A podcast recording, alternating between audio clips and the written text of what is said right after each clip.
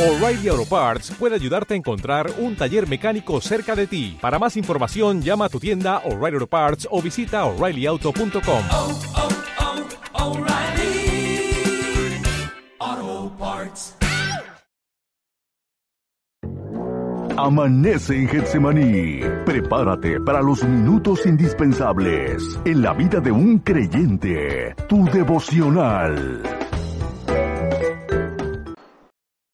Si te pido que dibujes tu vida, ¿qué imagen vas a pintar? Un diario visual es el libro de Georgia y Stephanie para enseñarte a dibujar tu información cotidiana. Aprenderás a observar, recopilar y dibujar todos los datos de tus actividades en el día a día e irás desarrollando un colorido lenguaje visual muy personal. Así que siéntete artista por un momento. ¿Cómo es la imagen con la que representarías tu vida? Te diré que esa imagen es el gráfico, la descripción de cómo ves lo que hasta ahora has vivido. En la vida real, cada quien expresa sus opiniones sobre la vida en la forma de vestir, el diseño de sus corbatas, los tonos que usa, las joyas que lleva, su forma de peinarse, en fin. Si crees que la vida es un carnaval, tu valor primordial será pasarla bien. Si crees que es una carrera, le darás valor a la velocidad y es posible que siempre estés deprisa. Si la ves como una competencia, uno de tus valores será la perseverancia y ganar será muy importante.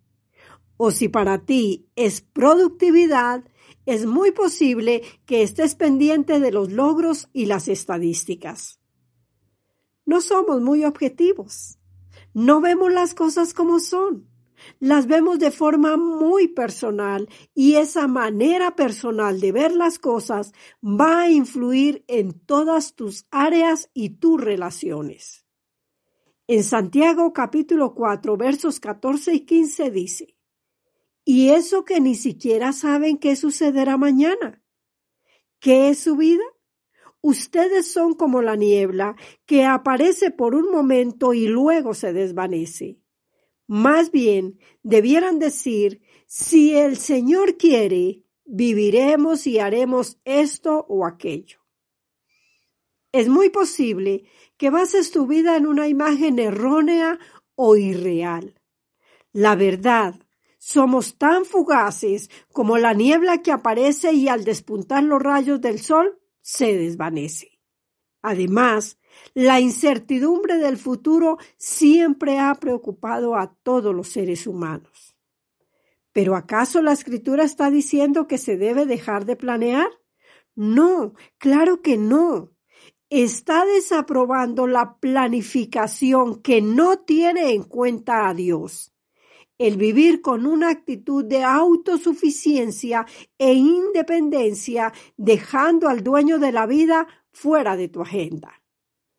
Para vivir la misión por la que viniste a esta tierra, debes cuestionar la sabiduría del mundo y reemplazarla por enfoques bíblicos sobre la vida que agrada a Dios, la vida sobreabundante que Cristo vino a traer.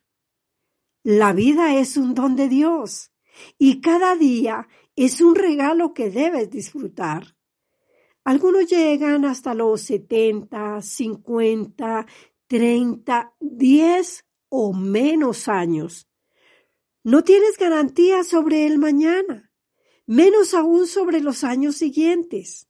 Así que vive correctamente, como si fueras a morir mañana y continúa dando fruto como si fueras a vivir mil años. El cristiano verdadero siempre somete sus planes al señorío de Cristo. Si te gustó esta enseñanza, puedes escuchar más en Amanece en Getsemaní o Raquel Toro, porque la difusión del Evangelio es prioritaria.